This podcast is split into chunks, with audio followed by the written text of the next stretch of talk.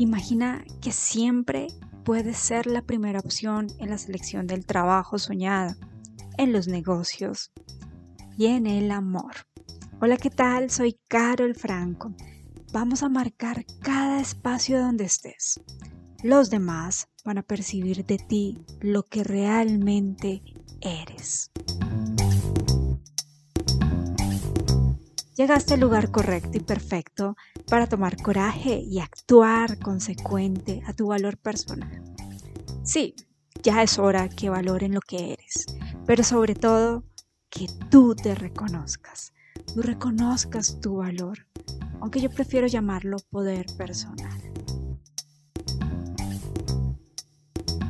Márcate con Carol Franco y expandirás tu marca personal.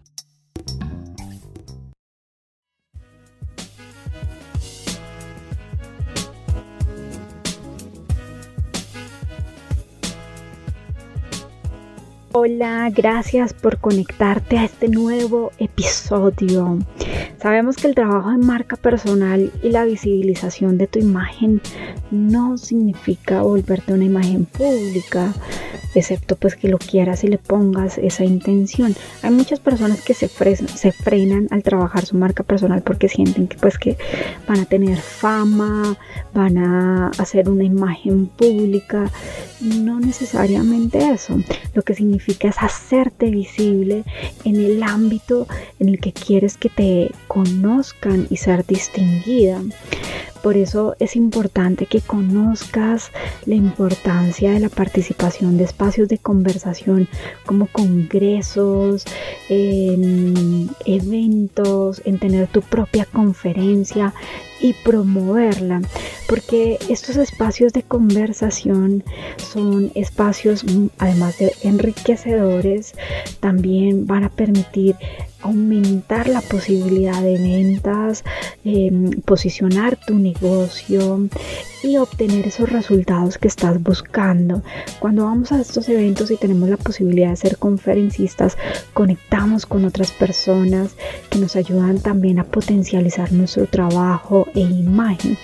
Así que existen grandísimas oportunidades al ser conferencista y seguramente tú tienes esos elementos claros, por eso estás aquí en este episodio. Y tal vez uno de los frenos que sientes para convertirte en conferencista es que no tienes las técnicas para hablar en público, ¿cierto? Mira, yo sé que muchas veces nos mantenemos en las sombras por miedo a hablar frente a un grupo de personas. Puede ser grande, puede ser pequeño o hay veces no importa el tamaño. Sin embargo, es importante trabajar en este tipo de inseguridades porque te van a ayudar a ascender en tu carrera profesional y salir de esas sombras y permitirte notar. Porque cuando te permites notar, te permites ser visible, empiezan las personas a valorar tu trabajo a darse cuenta del impacto que tú das, a, darse cuenta de la importancia en tu rol de trabajo, en la importancia eh, como gerente de un negocio en específico. y las habilidades de hablar en público, ¿sabes? en la actualidad es una de las, de las capacidades o de las habilidades menos desarrolladas en las personas y es una de las más importantes porque todo el tiempo nos estamos comunicando, todo el tiempo eh, necesitamos interactuar con otras personas y esas habilidades son necesarias en esos momentos. Así que comunicar de forma adecuada y asertiva es algo en lo que hay que trabajar, hay que prepararlo. Y es importante que te tomes el tiempo para desarrollar dentro de ti esa fortaleza y esa valentía de hablar sin miedo ante los demás. Porque te tengo una muy buena noticia. Ese miedo se puede disipar o se puede administrar. Realmente, si bien es uno de los grandes temores que tiene la humanidad, es uno de los temores que se puede administrar. Hablar en público es una habilidad que puedes desarrollar. No solo es para unas personas, dotadas de capacidades extrovertidas, sino también para cualquier persona que le interese mejorar esta habilidad. Entonces hay que desarrollarla y hay que encontrar las técnicas hay, técnicas que son genéricas, ¿sí? que yo enseño a, las mujeres con las que trabajo y hay otras técnicas que las descubrimos porque cada uno tiene una manera de afrontar el miedo. Entonces trabajo de manera muy particular, muy personal esas técnicas que esos es una estrategia de programación neurolingüística que son nuestras estrategias mentales para resolver los problemas. Entonces yo tengo mis propias estrategias eh, cuando tengo miedo me digo a mi mente estoy lista estoy sintiendo miedo significa que estoy lista pero esa técnica no le funciona a todo el mundo. No a todo el mundo le funciona la respiración cuadrada. Entonces trabajo técnicas específicas para encontrar eh, cómo, desarrollar eh, esa potencia, ese propulsor para que superes ese miedo a hablar en público y las técnicas eh, generales que, que se trabajan en laboratorio que se trata de despertar esa seguridad, ¿cierto? una de mis recomendaciones es que te tomes el tiempo para desarrollar esa fortaleza y esa valentía para hablar sin miedo ante los demás. La seguridad es algo que se trabaja y que se va afianzando con el tiempo. Esto no es magia, esto no es una varita mágica, tres golpecitos y se fue. Es algo que debemos trabajar constantemente. Para trabajar esto puedes hacer ejercicios como hablar frente a un espejo, escribir lo que vas a decir y repetirlo hasta que te salga de forma fluida.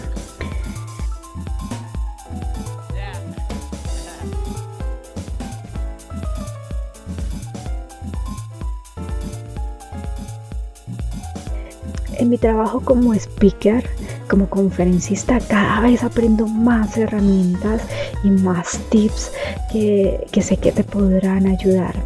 Como dije, hablar en público no es fácil, pero tampoco es imposible. Y yo sé que juntas vamos a, poder superar y este y otros miedos más. Eh, cuando estamos listas para enfrentarnos a los demás, cuando ya hemos trabajado esos temores antes, porque es que hablar en público tiene tres tiempos. El primer tiempo es antes de hablar en público, el segundo cuando yo me lanzo al escenario y el tercero es lo que pasa después. Y ese que pasa los después es demasiado importante porque necesitamos anticiparnos ante cualquier sentimiento de vacío, de insatisfacción, de sentirte una impostora. Entonces ese trabajo posterior también hay que planificarlo. Entonces hablemos de ese segundo momento. Cuando estemos listos para enfrentarnos a los demás, es importante buscar formas de conexión con las personas que nos escuchan. En ese orden de idea, las historias personales o las experiencias que tenemos nos permiten conectar con el público y también nos permite controlar la situación, tranquilizarnos y generar un hilo conductor al respecto. Entonces, Aquí durante lo que pasa vamos a estar siempre conectados con el público, entender que nuestras historias activan hormonas en su cuerpo. Te invito a que vayas al episodio de storytelling, tengo varios. En, en uno de ellos explico cómo activamos las conexiones neuronales en las otras personas cada vez que hablamos. Y cuando tú eres consciente de eso, preparas todo tu storytelling, toda tu conferencia en función de ello. Y también contar nuestras historias nos va a permitir eh, relajarnos y conectar esos puntos que a veces son difíciles de conectar. Y recuerda tener siempre un hilo conductor. El hilo conductor es el inicio, el nudo y el desenlace. Al salir de la invisibilidad y comenzar a participar en eventos como congresos, seminarios, paneles, requiere una buena gestión de relaciones públicas porque de ellas viene algo muy valioso que se llama la reputación. Y lo cierto es que construir una buena reputación a medida que participamos activamente con otras personas y manejamos bien nuestras relaciones públicas, vamos a posicionar nuestras conferencias, nuestro storytelling con una imagen positiva, de manera de que te consideren para nuevas oportunidades. Eh, mira, ¿y, ¿y, tú qué quieres ser conferencista? lo primero que, debes hacer es mandarle esa intención al universo. Es mágico. Eh, cuando yo tomé esa decisión de ser conferencista fue impresionante porque hay veces me llaman de lugares que yo no lo esperaba. Ah, em, y, empecé a visualizar, por ejemplo, conferencias en la policía. Eh, fue mágico cuando me llaman y me dicen, mira, la policía quiere que quiere que le dictes este taller. Y fue como en algún momento lo soñé. Entonces también visualizarlo y soñarlo es importante.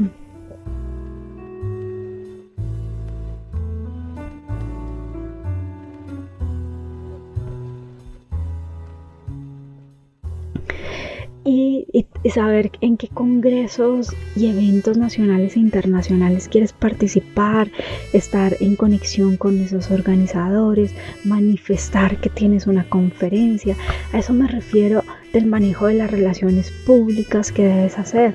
No solo esperarte que cuando ya tu marca personal y tú como conferencista eh, trabaja en piloto automático, te pasa eso de que te llaman de las instituciones para que tú vayas. Pero en esa primera etapa tú debes ir a las instituciones, debes ir a esas conferencias y decirles, levantas la mano y decir, aquí estoy y esta es mi conferencia. Eh, y bueno, existen otras tácticas como tener un, un reel sobre tu conferencia para que las personas la puedan ver y, otras técnicas más. Pero lo que quiero decirte hoy en este episodio es que la participación de congresos y eventos nacionales e internacionales no solo atribuye valor a, a tu currículum, a tu experiencia profesional, a tu carrera, sino que también te da la posibilidad de conectar con otras personas y establecer esas conexiones profundas y alianzas que te van a llevar al cierre de negocios y además te van a dar esa sensación real y tangible de avance de tu carrera profesional. Y cuando experimentamos esa sensación tangible de avanzar, empezamos a sentirnos plenos, plenas, con éxito, en satisfacción.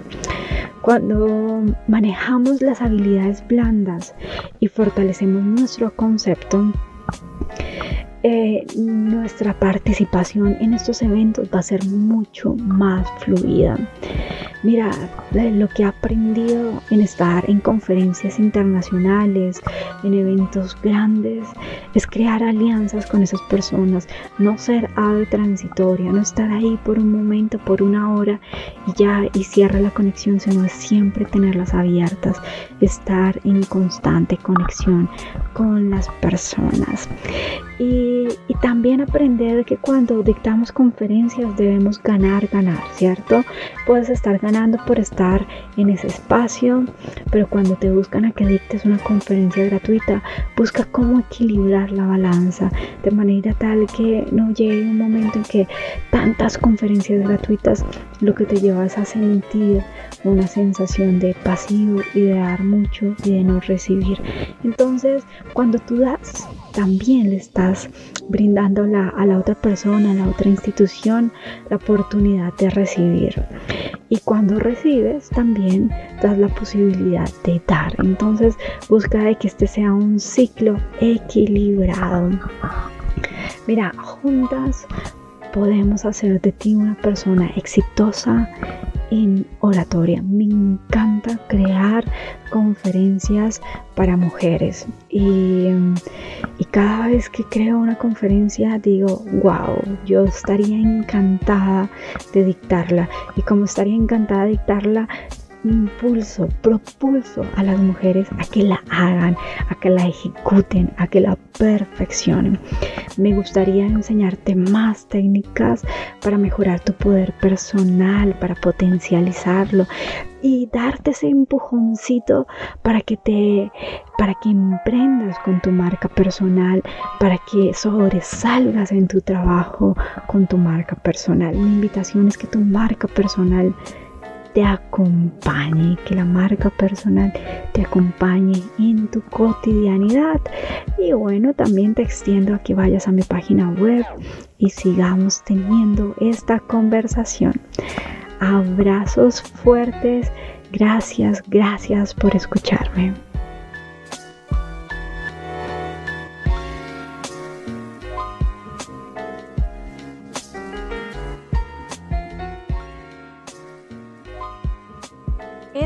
Conversación ha finalizado por hoy.